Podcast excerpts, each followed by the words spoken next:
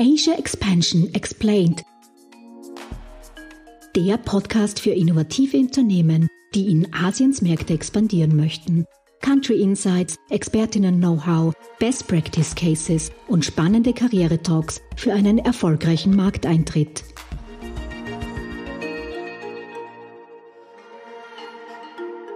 Hallo und herzlich willkommen zurück zu unserem Podcast Asia Expansion Explained.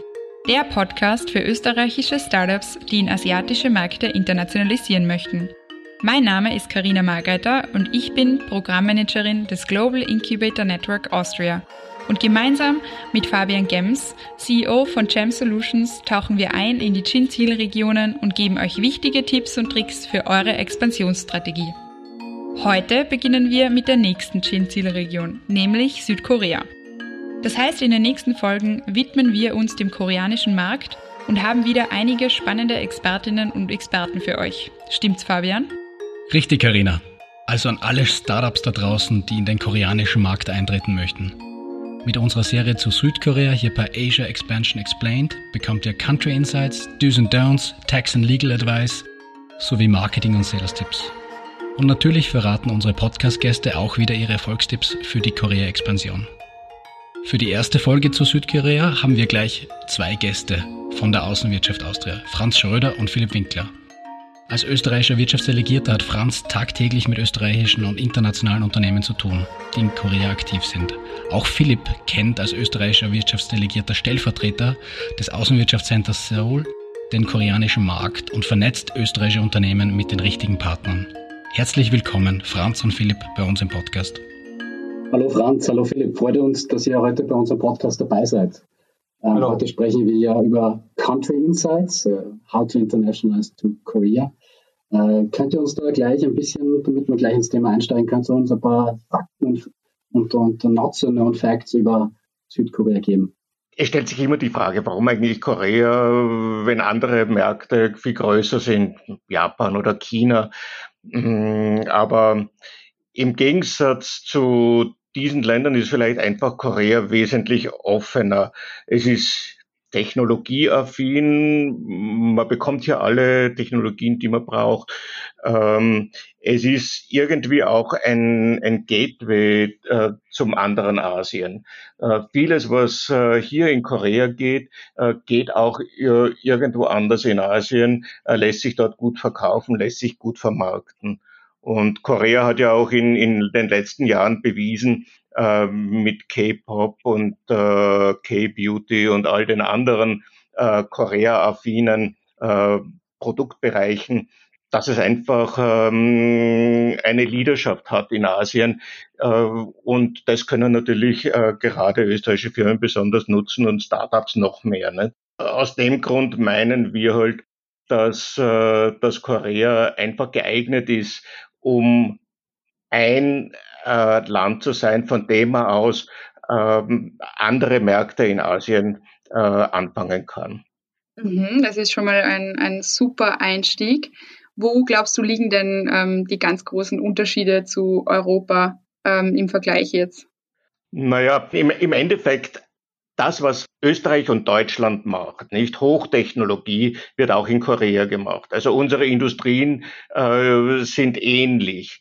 In vielen Bereichen hat aber einfach Korea eine Weltführerschaft übernommen, äh, die gerade in den letzten Jahren äh, besonders augenmerklich ist. Ob das jetzt Wasserstofftechnologien sind, ob das 5G ist äh, oder viele andere gerade Hochtechnologiebereiche, ähm, ja, da ist eben Korea führend. Aber natürlich auch andere Hochtechnologieländer wie Deutschland und, und gerade auch Österreich können da mitarbeiten äh, und gemeinsam dann was aufbauen. Äh, das Ganze kommt natürlich auch, äh, weil hier wahnsinnig viel in Forschung und Entwicklung hineingesteckt wird. Genauso wie bei uns äh, Korea ist das Land, das mit 4,6 Prozent am Bruttonationalprodukt nach Israel ähm, das stärkste Land äh, weltweit ist bei Forschung und Entwicklungsausgaben. Das sind ungefähr 60 bis 70 Milliarden US-Dollar jährlich. Ne?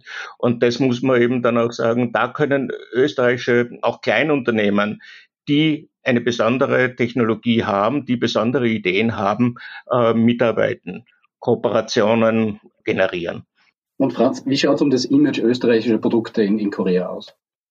Das Image ist, ist, ist hervorragend. Österreich ist bekannt als Hochtechnologieland, äh, als sehr zuverlässiger Partner. Da Korea auch nicht unbedingt äh, ein Preismarkt ist, ähm, spielen auch die höheren Preise nicht unbedingt eine Rolle. Äh, das heißt also, der, der Status Österreich geht natürlich bei weitem über das Fremdenverkehr liebliche Österreich hinaus, das vielleicht in anderen Ländern äh, vorherrschend ist. Also man ist sich sehr bewusst, dass Österreich äh, tolle Technologien und tolle Firmen hat. Mhm. Okay, jetzt habe ich immer den Eindruck, wenn wir ähm, mit österreichischen Startups reden und ihnen erzählen, dass eben eine Zielregion Südkorea ist, dass die allermeisten sehr, sehr wenig äh, über Südkorea wissen. Und ähm, Südkorea ist doch ein sehr großer Handelspartner mit Österreich. Ähm, was glaubst du denn, woran das liegt, dass Südkorea einfach nicht so bekannt ist wie jetzt zum Beispiel eben Japan oder Hongkong, Singapur, die ja doch sehr viel kleiner sind? Aber ich glaube, das hat sich in letzter Zeit schon äh, um einiges geändert. Äh, mit den großen Unternehmen, vor allem Hyundai und vor allem Samsung, den Mobiltelefonen, den Bildschirmen und so weiter, äh, ist Korea doch ziemlich in den Vordergrund gerückt. Das Bewusstsein, dass es hier tolle Firmen gibt, äh, ist um einiges größer als noch vor zehn Jahren. Hundertprozentig äh, zieht dann auch Korea genauso heutzutage wie Japan oder, oder China.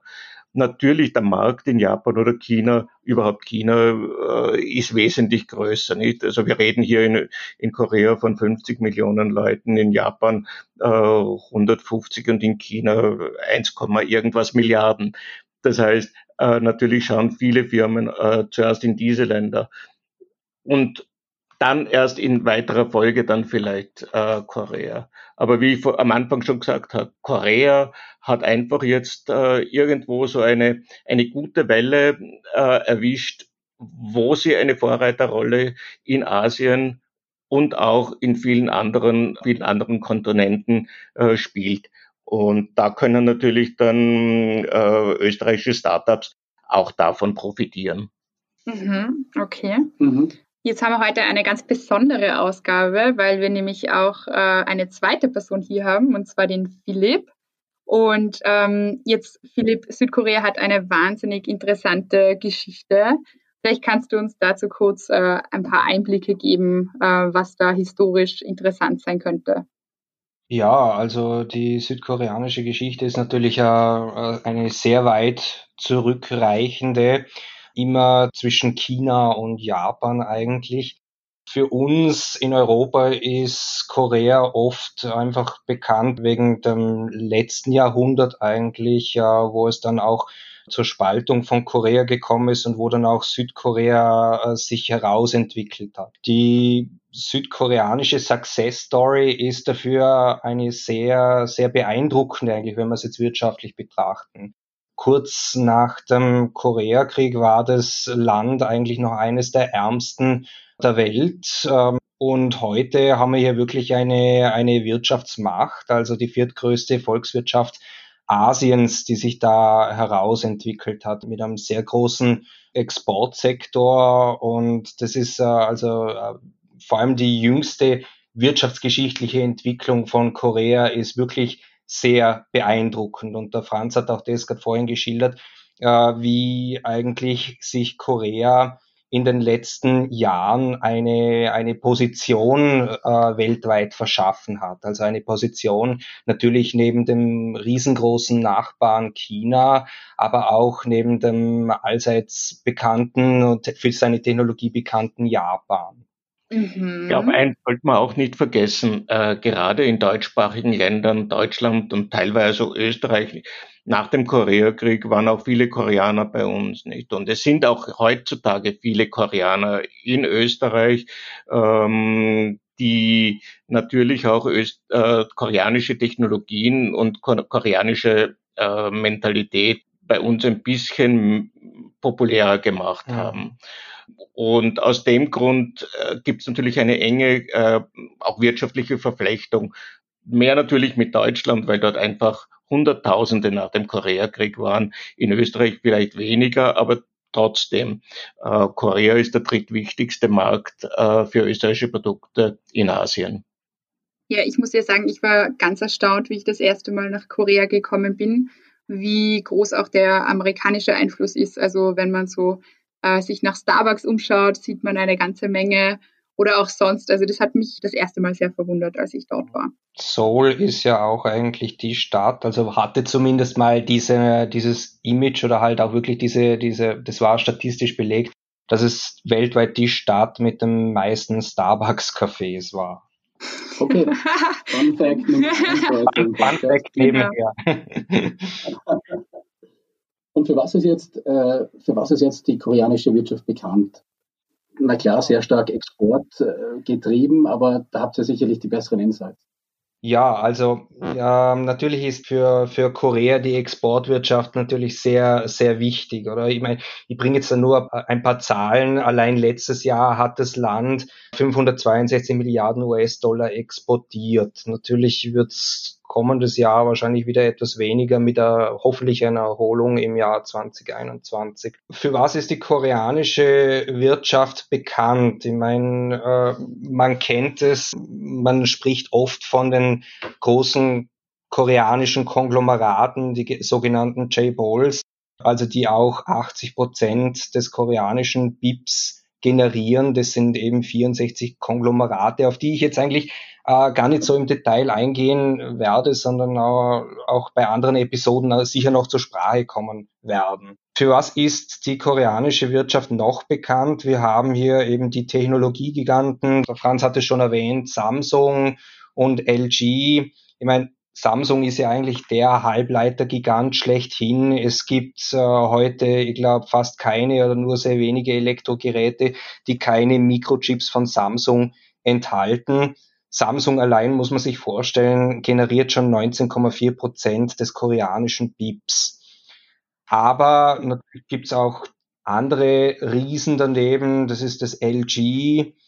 Und jetzt mal abgesehen vom, vom technischen haben wir natürlich auch hier einen Automobil, als starke Automobilindustrie mit bekannten Beispielen wie eben Hyundai, Kia, SsangYong, und äh, wenn man jetzt zum Beispiel Hyundai hernimmt, Hyundai ist eigentlich, wenn man die BIP-Betrachtung wieder von vorher hernimmt, die generieren auch schon 11,5 Prozent des koreanischen BIPs. Also so geht es eigentlich immer weiter. Große Player, die einen sehr starken Einfluss haben, also von den J-Balls, die ganzen ja. Automobilkonglomerate, Technologiegiganten etc. Das ist ähm, richtig. Ja. Das ist dann auch wichtig für die, für die Startups, dass die wissen, das ist jetzt nicht so, dass da wie zum Beispiel in, in Südchina, in Shenzhen, dass da acht Millionen Firmen allein dort registriert sind, jetzt nicht alle zu Tencent gehören, sondern dass das äh, sehr stark von den großen Playern getrieben wird. Ja, was, aber vor allem, äh, das sind alles Firmen, die, die eben auch Hochtechnologie produzieren, ähm, irrsinnig viel forschen und entwickeln. Und wenn man sich jetzt überlegt, ich habe gerade erst gelesen, während der Corona-Krise. Überall gibt es Probleme, auch in der Produktion. Äh, Industriezweige äh, haben große Probleme in den USA, in Europa, in China. Samsung hat einen tollen Gewinn in den ersten zwei Quartalen äh, erwirtschaftet. Hyundai, das erste Quartal war schlechter, im zweiten Quartal ist es schon wieder hoch positiv. SK, LG ähnlich. Also man sieht, mit Hochtechnologie kann man auch äh, grobe Krisen wie jetzt äh, die Pandemie gut umschiffen und meistern. Mhm. Und was hat Samsung da zum Beispiel, was war der, der, der ausschlaggebende Erfolg zum Beispiel, wenn wir jetzt nur ein Beispiel rausnehmen mit Samsung, was, was haben die da erfolgreich oder am erfolgreichsten gemacht in dieser Zeit? Naja, weil, weil Samsung, die Handysparte ist eine, nicht? Aber, aber mhm. sie, sie produzieren ja äh, Chips, sie, sie produzieren äh, Haushaltselektronik, sie produzieren Bildschirme, äh, aber nicht nur Bildschirme für äh, die äh, Unterhaltungselektronik, sondern auch natürlich für Handys, für andere Produzenten. Äh, das heißt, sie sind so breit aufgestellt industriell, äh, dass sie selbst große Krisen wie eine Pandemie sehr gut äh, bewältigen können. Und es kommt natürlich mhm. auch dazu, während, während der Pandemie, dass natürlich auch äh, viel Unterhaltungselektronik gekauft wurde. Also die Leute sind auch vermehrt zu Hause geblieben und haben halt eben auch zum Beispiel in Fernseher oder in ein Tablet oder etwas investiert. Also sei natürlich dahingestellt, ob jetzt das wirklich äh, nur auf das zurückzuführen ist, aber auf jeden Fall ist, ähm, ist diese Sparte von Samsung auf jeden Fall, man kann sagen, krisenresistent oder auch äh, pandemieresistent. Mhm. Ja. Und auch sehr beweglich, nicht? Wenn man sagt, man kann auf eine Pandemie dann so, so reagieren ja. oder die, wenn man jetzt die Automobilhersteller sich anschaut, äh, ob mhm. das jetzt äh, das ja. Renault ist in, Fra in, Frankreich zum Beispiel, die, die haben jetzt wieder reported 7 Milliarden Verlust in, im ersten Halbjahr. VW. VW 3,2 Milliarden, glaube ich. Ja. Also da muss man schon sagen, da machen die Südkoreaner einiges richtig. Aber ist es auch deswegen, weil sie schon, die haben ja sehr gut reagiert auf die Pandemie. Also nur, dass man da vielleicht mal ganz kurz einhaken, dass Zuhörerinnen und Zuhörer interessieren. Wie gut haben die reagiert und hatte das dann natürlich auch einen Einfluss auf die Wirtschaft und wie sie sich erholt jetzt? Hm. Also dazu ein paar kurze Informationen. Der erste Covid-Fall in Korea ist äh, bekannt geworden am 20. Jänner äh, 2020 wenn man jetzt bedenkt, bis heute wurden in Korea gut 1,9 Milli äh, Millionen Leute auf das Virus getestet. Man hat aus der Vergangenheit gelernt, weil in, Ko in Korea ist es schon dazu gekommen, also wir hatten 2003 war hier die erste SARS-Epidemie und danach kam das MERS. Und MERS war 2015 und da hat dann natürlich Korea entsprechend seine Gesetzgebung geändert, dass man relativ schnell auf solche Krankheiten reagieren kann. Und das hat in dieser Situation ähm, bei Covid natürlich geholfen. Man konnte sehr schnell auf äh, PCR-Tests zurückgreifen. Also Testen gehört hier einfach dazu. Es ist, ähm, man wird auch, wenn man jetzt zum Beispiel beim Flughafen einreist, wird bei jedem Einreisenden automatisch ein ein Test durchgeführt. Also testen, testen, testen wird wirklich gelebt in Korea. Und das hat sich natürlich auch positiv ausgewirkt, weil man einfach genau sagen konnte, wo befindet sich derzeit ein Cluster und wen und wo müssen wir derzeit die, die sozialen Kontakte äh, eindämmen, damit sich äh, diese Krankheit nicht weiter ausbreitet. Koreaner halten sich sehr, sehr streng, streng ähm, an Vorgaben äh, der Regierung. Wenn die Regierung sagt, Masken tragen, dann tragen alle Masken. Und selbst äh, jetzt, wo, wo man vielleicht ab und zu mal sagt, okay, äh, es kann auch ein bisschen laxer sein, äh, auf der Straße trägt ein jeder eine Maske. Mhm. Äh, in jedem Geschäft. Äh, sogar wenn ich aus dem Büro jetzt rausgehe auf den Korridor, ähm, setze ich mir schon die Maske auf, weil ich ganz genau weiß, ich treffe dort nur Leute, die Masken tragen. Äh, und das muss man natürlich auch sein. Dadurch äh, vermindert man natürlich das Risiko einer Ansteckung und das hilft wahnsinnig. Mhm. Zusätzlich die koreanische Regierung hat einfach sehr, sehr schnell reagiert. Man reagiert überhaupt in Korea auf alles viel schneller als vielleicht anderswo. Wenn es irgendwo nur ein, ein, ein, Problem gibt, wird es gleich diskutiert und es kommt gleich eine Reaktion darauf. Ob das jetzt auf Regierungsebene ist oder ob das jetzt auf Firmenebene ist. Ähm, natürlich bei diesen großen äh, Firmen ist es oft langsamer als bei kleinen, aber trotzdem eine Reaktion kommt, kommt relativ schnell. Und da müssen sich auch die Österreicher ein bisschen drauf einstellen, äh, wenn sie hier mit Koreanern Geschäft machen, dass auf besondere äh, Situationen äh, besonders schnell reagiert wird. Ja, da hast du ein gutes Stichwort genannt. Dann würde ich nämlich gleich weitermachen. Und zwar interessiert unsere Zuhörerinnen und Zuhörer ja ganz besonders, quasi, was sie jetzt tun sollen. Was sollen junge Unternehmen tun, wenn sie nach Korea wollen? An wen können sie sich wenden?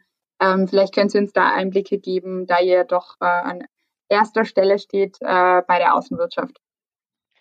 Ja, also das ist jetzt auch ein bisschen Werbung für uns selber. Ich meine, wir sind äh, erste Ansprechstelle für junge Unternehmen, die Interesse am koreanischen Markt haben und hier einsteigen wollen. Also wir haben ein sehr breites Serviceangebot, wo wir dann einfach auch dabei unterstützen, erste Markterhebungen äh, vielleicht auch durchführen, erste Informationen ähm, geben. Aber ich denke, was essentiell ist für ein für ein junges Unternehmen, das den koreanischen Markt bearbeiten will, ist auf jeden Fall den Markt einmal besuchen. Man muss diesen Markt hier einmal kennenlernen und äh, sehen, wie ist das hier eigentlich.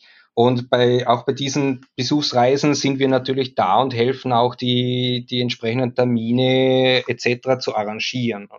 Auch jetzt noch ein weiterer Werbungspunkt. Ich meine, ein junges Unternehmen kann jetzt zum Beispiel auch ein Programm wie unser Go Soul Programm in Anspruch nehmen. Ich finde, das Go Soul Programm ist eine gute Gelegenheit, vor allem für Startups, den koreanischen Markt einmal kennenzulernen. Äh, wir nehmen uns da wirklich äh, eine ganze Woche äh, den Unternehmen an, schauen, dass wir individuelle Termine arrangieren können, schauen, dass wir sie mit den, mit den Tech-Giganten mal in Kontakt bringen, mit VCs etc. Und dieses Programm hat jetzt äh, 2018, 2019 äh, gut stattgefunden und jetzt dann auch hoffentlich in 2020. Also da sind wir sehr bemüht darum, dass wir beim Einstieg hier unterstützen können. Genau. Ich glaube, das große Uli ist eine, eine super Kooperation zwischen äh, Gin Austria und der Außenwirtschaft Austria. Ich glaube, dass das, das ist wirklich äh, ein Paradebeispiel. Äh, das wird ja auch schon sehr erfolgreich von euch geführt. Jetzt die Frage natürlich auch für junge Startups ist, die Sprache wird ja eine relativ große Barriere sein, über das sprechen wir dann noch. Aber was kann dann ein Jungunternehmen in Österreich tun, das sagt, mein Gott, ich habe jetzt mal ein bisschen im Internet was recherchiert. Was sollen die dann machen? Sollen die dann gleich in, in, in Details gehen mit den Verhandlungen oder ist da noch ein Zwischenschritt drinnen, wo auch die Außenwirtschaft helfen kann? Ich glaube, für, für ein Jungunternehmen, äh, für ein Startup ist einfach wichtig, zuerst einmal genau zu wissen, was will man selbst. Ähm, natürlich, wenn ich ein ganz ein neues Startup und ich suche Venture Capitals, kann man auch in Korea suchen, gebe ich schon gern zu. Nicht? Also äh, es gibt auch Venture Capitals Firmen, die auch in Europa an interessanten äh, Firmen mitpartizipieren. Aber in erster Linie äh, sollten österreichische Startups, österreichische junge Unternehmen einfach äh, hierher kommen und äh, schon exportfähig sein, äh, kooperationsfähig sein. Und das, das ist das, was wir eigentlich von Haus aus gesagt haben. Äh, das GoSol-Programm soll eigentlich schon ein Marktprogramm sein, ein B2B-Programm, äh, wo die Firmen einfach schon äh, ihre Vertreter finden, ihre Kunden finden oder einen Kooperationspartner, mit dem sie gemeinsam eine Software aufstellen oder ähm, Adaptierungen für den koreanischen oder asiatischen Markt äh, durchführen. Und ich glaube, das ist das Wichtigste, dass äh, den Startups bewusst ist, wenn sie hierher kommen, sollen sie schon Geschäft machen. Mhm. Und das ist, ja, glaube ich, äh, das ist das, was, was uns auch ausgezeichnet hat in den letzten Jahren, dass wir eben ähm, ein B2B-Programm gemacht haben, das Startups ermöglicht hat, äh, potenziell schon Kunden zu finden. Und einige waren ja schon recht erfolgreich, äh, wie Goodbag, Artivive oder die Software Spinners beim letzten Mal zum Beispiel.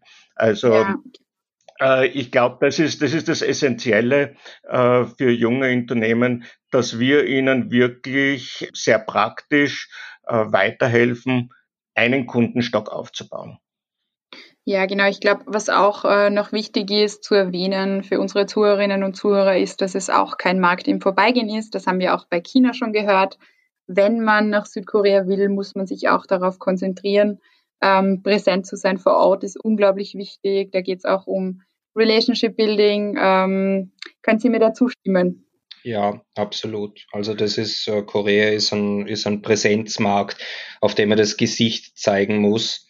Und das bedeutet nicht nur einmalig das Gesicht zeigen, sondern mehrmals. Und auch vor allem, wenn man dann vielleicht Strukturen vor Ort hat, dass man auch darauf achtet, dass das funktioniert.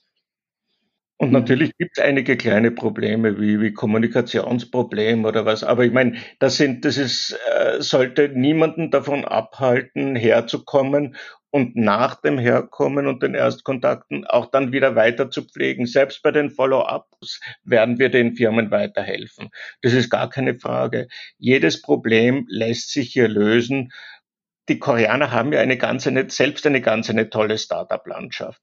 Die jungen äh, koreanischen Startups suchen ja auch nach Partnern, mit denen sie zusammenarbeiten können.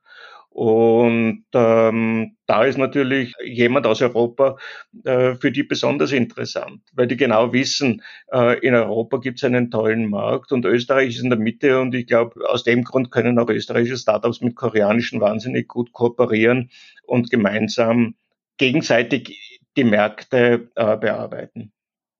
Mhm. Ja. Du hast gemeint, äh, Philipp, Korea ist ein Präsenzmarkt. Mhm. Welche Form der Präsenz wähle ich jetzt als junges Startup? Ja, das ist ähm, ähm, eine nicht ganz einfache Anfangsfrage irgendwie. Ähm, wie bin ich denn präsent? Möchte denn im Moment nur mit einem Agenten hier sein oder denke ich schon über eine, eine Gründung nach? Ich, ich würde sagen, da, das kommt auf, auf die Stage an, in der man sich befindet und wo man, wenn man zu der Bewertung, also ich muss sagen, da ist die Bewertung äh, des, des Marktpotenzials natürlich dann auch ausschlaggebend, oder? Was rechne ich mir hier für Chancen aus und welche Präsenz benötige ich, um, um, diese, um diese Marktpräsenz zu gestalten. Natürlich, es gibt unterschiedliche Formen in Korea, wie man jetzt hier äh, präsent sein kann. Äh, ich denke, eine, eine Problematik, die sich da vielleicht auch im Zusammenhang immer wieder mal ergibt, ist ähm, die Betriebsstättengründung. Ähm, da muss man natürlich schauen, ähm, dass man, dass man das richtig einschätzt und dass man da nicht in, a, in, a, in steuerliche Schwierigkeiten zum Beispiel reinkommt. Aber das ist, wie gesagt, das hängt immer vom, vom Spektrum meiner Tätigkeiten und der Intensität meiner Tätigkeiten ab. Also, um es zusammenzufassen, zuerst notwendig, einmal mein eigenes Marktpotenzial zu bewerten und diesem Marktpotenzial entsprechend kann ich dann über unterschiedliche Präsenzformen nachdenken. Und da gibt's viele Lösungen, die da äh, verfügbar sind. Ja, es kommt natürlich glaub, wahnsinnig auf das Produkt an. Und jetzt gerade Startups haben ja wahnsinnig viel äh, Softwarelösungen. Softwarelösungen gehören angepasst. Dazu brauche ich einen Partner. Äh, das kann ein, eine, eine eigene äh, Softwarefirma sein, kann ein Jabil sein, eine Großfirma wie Samsung mit ihrer eigenen äh, Softwareabteilung, die vielleicht Interesse dran hat. Ähm, es kann aber auch ähm, ein, einfach ein Vermittler sein, der dann mit verschiedenen Leuten zusammenarbeitet und dann eine gemeinsame Softwarelösung für den koreanischen und für den asiatischen Markt ähm, ja, schafft daraus. Ich brauche mir nur anschauen, Games. Korea hat eine wahnsinnig große Gaming-Industrie, ne, die sehr erfolgreich ist. Nur Games aus Österreich und Games aus Korea sind so diametral unterschiedlich, dass äh, es wahnsinnig schwierig ist, mit einem rein österreichischen äh, Spiel hier erfolgreich zu sein. Das gehört angepasst an die asiatische Mentalität und dann natürlich auch an Sprache und, und alles Mögliche. Und da braucht es eben Partner dazu. Also im Prinzip ist ganz Korea ein, ein typischer Vertretermarkt, aber gerade bei, bei im Bereich von Software, gerade bei äh, Startups würde ich meinen, es, ein, ein allgemeiner guter Partner, der äh, Vertrieb und auch Adaptierungen machen kann, ist wahnsinnig wichtig. Mhm. Franz, jetzt hast du, glaube ich, ganz, ein, ganz ein wichtiges Thema angesprochen mit dem Lokalisieren, nicht, dass am asiatischen Markt generell, glaube ich, ein ganz, ganz ein wichtiges Thema ist. Jetzt würde mich aber trotzdem noch eine Nachfrage interessieren bei den Games, ich, weil ich bin kein Gamer und ich habe da überhaupt keine Erfahrung damit. Aber Philipp, vielleicht hast du da auch ein bisschen Insights. Wie unterschiedlich ist denn das wirklich? Also wie, wie konsumieren denn die, die Koreaner Games? Gibt es da ja. eigene Cafés, eigene Unternehmen, wo man, wo da die Leute nur Gaming tun den ganzen Tag und das ist auch ein Geschäftsmodell. Ich habe da überhaupt keine Vorstellung. Ja, also da kann man sagen, dass äh, Korea eigentlich ein E-Sport-Land der ersten Stunde ist. Also das hat schon um das Jahr 2000 herum begonnen, dass hier die ersten ähm, ja, Gaming-Buden hier aufgemacht haben, wo sich dann die Schüler nach, der, nach dem Unterricht versammelt haben oder den Unterricht ganz ausgelassen haben und da Game gespielt haben. Äh, das hat sich jetzt so weit entwickelt, dass wir hier von einem sehr starken Gaming-Sektor sprechen und auch, also da gibt's alles Mögliche äh, und da gibt's auch große Battles, die im Fernsehen übertragen werden, wo sich Teams, die auch gesponsert werden, jetzt zum Teil von, von Samsung oder LG, äh, wirklich über Stunden hinweg in Strategiespielen äh, dort äh, bekriegen und auch wirklich große Preisgelder dahinter stehen. Also die, diese, diese E-Teams haben einen Bekanntheitsgrad, wie, wie Sportteams, wie die Baseballteams hier zum Beispiel. Und da kommen auch die Fans, ähm, kommen in das League of Legend, äh, in die League of Legend äh, Arena rein und feuern die an und sind mit Schals und, und Fanartikeln äh, ausgestattet. Also das ist wirklich äh, äh, beeindruckend. Also das E-Sport-Land Korea ist, hat sich wirklich in den letzten 20 Jahren sehr interessant entwickelt. Es gibt ja auch in Korea, in Busan, eine der wichtigsten äh, Gaming-Messen weltweit, die G-Star. Und wenn man sich da die Aussteller anschaut, die großen Stände sind natürlich die Koreaner mit ihren riesigen Firmen wie Nexon, aber auch äh, die Chinesen, nicht? Und weil das ist eine, eine, eine, auch eine sehr, sehr asiatische Messe. Das heißt, ähm, sie strahlt nach China aus, strahlt nach Südostasien, Japan aus. Ähm, mit natürlich äh, ihrer eigenen Klientel und und äh, da zeigen eben gerade die Koreaner und Chinesen auf, was sie im Gaming-Bereich tun können und das schaut ganz ganz anders aus als was wir machen. Mhm. Mhm. Schaut ganz anders aus, wie wir machen, auch im Marketing. Wie wird Marketing in Korea gemacht im Vergleich zu dem, was wir aus Österreich kennen? Ja, beim koreanischen Marketing gibt's äh, schon ein paar Feinheiten. Da muss man auch vor allem die Feinheiten beim Digital Marketing besonders, äh, besonders beachten. Also ich gehe jetzt da nur kurz darauf ein. Aber ich meine, wir sind es bei uns gewöhnt, die in Europa die beliebteste Suchmaschine ist Google. Wir bestellen unsere, unsere Artikel auf Amazon. Das ist hier natürlich in Korea anders. Der, der meistgenutzte äh, die, die meistgenutzte Suchmaschine ist Naver und da ist es zum Beispiel auch schon wichtig, dass man seine Produkte dort drinnen platziert. Und dann gibt's eine andere große, wie zum Beispiel Kakao, wo viel äh, Direktmarketing stattfindet. Also man muss, wenn man in Korea digital vermarkten will, muss man einige Feinheiten beachten und verstehen. Das ist, ähm, das ist ein anderes, ein anderes Digital Marketing, als wir es in Europa gewöhnt sind. Mhm. Ich würde auch sagen, äh, die Kanäle sind total anders. Nicht? Wenn wir in Europa Amazon und, und so weiter verwenden, gibt es hier ganz eigene äh, Kanäle, äh, Neva, Kakao, dann die besonderen Online-Plattformen, Verkaufsplattformen wie äh, 11 Street, G20 und so weiter. Ähm, genauso wie in China es eigene Plattformen gibt. Nicht? Also die haben sich hier in Korea auch aus, herausgebildet und jeder, der ein Konsumprodukt verkauft, äh, der muss dort auch präsent sein. Deshalb gibt's auch ja. äh, äh, Schirme aus Österreich, genauso findet man äh, wie äh, Skimützen. Äh, wenn der Vertreter also nicht online-affin ist, hat er keine Chance auf dem Markt. Mhm. Und dazu okay. kommt natürlich, äh, wenn du besonders erfolgreich sein willst, dann wirst du eben auch dir einen Blogger, Influencer anschaffen, der gerade bei, bei jungen äh, Konsumenten äh, zieht. Mhm. mhm. Okay, also auch das Influencer-Marketing ist an Südkorea nicht vorbeigegangen, so wie bei uns. Ja. Ähm, Was ich gerne an dieser Stelle noch erwähnen möchte, für alle Startups, ähm, die eben versuchen, in Südkorea Fuß zu fassen, es gibt auch von der koreanischen Regierung immer wieder tolle ähm, Accelerator-Programme, sogar teilweise mit Seed Investment. Philipp und Franz, vielleicht können Sie uns da noch die gängigsten nennen, ähm, die spannend sein könnten, abseits natürlich von unserem Go Soul-Programm für die Startups. Ja, da gibt es jetzt zum Beispiel die K-Startup Challenge, äh, bei der jetzt auch demnächst wieder ein österreichisches Startup mitmachen wird. Ähm, das ist ein, sehr wichtiges und sehr prestigeträchtiges Programm eigentlich. Äh, da haben sich, ich habe die Zahlen von heuer gehört, es haben sich weltweit meines Wissens äh, 3000 Startups beworben und 60 wurden nun genommen. Also das ist ein, Big Achievement, wenn man da dabei ist. Und das wird dann auch von, von Keyset hier natürlich dementsprechend unterstützt, ja.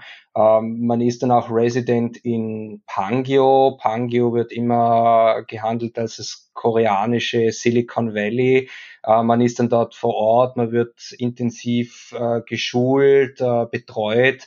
Also das ist äh, schon etwas äh, sehr Tolles und auch etwas, das von der koreanischen Regierung eigentlich sehr forciert wird. Also man hat hier äh, stark erkannt, welches Potenzial in, in Startups liegen kann und beziehungsweise wenn man äh, Startup aus dem Ausland nach Korea holt.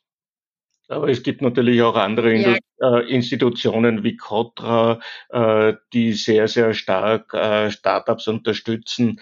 Ähm, es gibt die Startup Alliance, die gut im Networking ist. Mhm. D-Camp ist ja auch unser Startup bei GoSol, ja. die eine ganze Menge an, an Startup-Aktivitäten das ganze Jahr über haben. Mhm. Also Startup Support und auch die internationale Vernetzung ist für äh, die Koreaner wahnsinnig wichtig. Und ähm, aus dem Grund, wie ich schon vorher gesagt habe, es gibt so eine lebendige Startup-Landschaft hier in Korea. Äh, da kann eine, ein jedes österreichische Startup nur davon profitieren. Definitiv. Aber jetzt würde mich noch interessieren, ähm, ist mir aufgefallen in den letzten Malen, wo ich in, in Korea war, es scheint so, als würde die koreanische Regierung extrem viele Mittel zur Verfügung stellen, dass eben diese Startup-Landschaft ähm, sehr floriert. Und trotzdem habe ich das Gefühl, dass koreanische Startups sich wirklich schwer tun mit einer Internationalisierung. Wisst ihr, woran das liegt? Naja, zum, zum ersten Mal äh, ein großes Problem ist einfach äh, das Kommunikationsproblem. Ähm, leider auch, auch viele junge Koreaner sprechen nur sehr schlecht Englisch und trauen sich äh, aus dem Grund schon nicht wirklich hinaus. Äh, ich glaube, das ist einmal ein, ein, ein, ein, ein Grundproblem an der ganzen Geschichte. Aber äh, es ist natürlich auch, dass äh, für viele koreanische Startups ist der koreanische Markt einfach gut genug. Nicht? Sie, es ist ein Markt mit 50 Millionen Einwohnern, äh, eine ganze Menge junger Leute, äh, die gerne koreanische Startups, Produkte unterstützen. Mhm. Und da denken sie halt äh, a priori nicht gleich, okay, ich gehe ins Ausland. In. Österreich habe ich es anders. Nicht? Ich habe nur neun Millionen. Da, da gehe ich gleich einmal nach Deutschland, Italien oder sonst wohin. In, ja. Zumindest ins nahe Umfeld. Ähm, und das ist schon ein Unterschied. Da haben es wir mit der Internationalisierung auch bei den Startups ein bisschen leichter als die Koreaner, die eben nicht gleich so weit denken. Was ich da noch vielleicht hinzufügen möchte, ist, ähm, wenn man sich jetzt hier mit Startups unterhält und fragt so, ja, welche Länder interessieren euch so, wohin schaut ihr eigentlich, dann kriegst man eigentlich immer als Antwort, ja, wir schauen so in die Richtung Südostasien, also da ist eine, eine Fokussierung in diese Richtung. Ja. Also Internationalisierung doch schon, ja, aber sehr mit einer, mit einer sehr deutlichen Richtung, ja. Okay. Ja, ist natürlich spannend zu sehen. Also ich glaube, das kann man auch wieder ähnlich mit China sehen, wobei China natürlich äh, wesentlich größer ist als Südkorea. Aber könnt ihr uns vielleicht kurz ähm, ein paar Beispiele nennen von österreichischen Unternehmen, die nach Korea erfolgreich expandiert haben oder vielleicht auch äh, ein paar Learnings mitgenommen haben? Ähm, was sind so die Hürden, die gängigsten, äh, die man nehmen muss als Abschluss? Es gibt bei 1,3 Milliarden äh, Euro an Exporten, also Österreich, gibt es äh, eine, eine ganze Fülle an österreichischen Unternehmen, äh, die hier tätig sind. Vielleicht, wie ich schon vorher gesagt habe, Startups aus den, den letzten zwei Jahren Goodback, Artivive, die Software-Spinners waren besonders erfolgreich. Artivive ist auch weiterhin sehr, sehr gut am Markt und, und hat immer wieder äh, neue Projektansätze und, und, und auch Projekte laufen. Aber auch andere kleine Unternehmen wie Alplab, äh, die im autonomen Farm tätig sind äh, mit besonderen äh, Softwares und, und besonderen Projektideen oder die Firma Kustec, die besondere Technologien für Wasserstofftankstellen haben, sind zusätzlich zu den, zu den allbekannten Doppelmeyers und, und, und Palfingers und äh, wie sie auch alle heißen, sind alle am Markt. Ja, der, der Markt ist gut, aber man muss halt immer nur beachten, dass man wirklich ein Produkt anbietet, das in Hochtechnologie hineingeht, das den koreanischen Firmen einen äh, Zusatznutzen bringt. Mhm. Darauf okay. äh, muss man besonders achten. Und, und das machen ja auch die österreichischen Firmen im Export nach Deutschland, wo sie gute Zulieferer sind.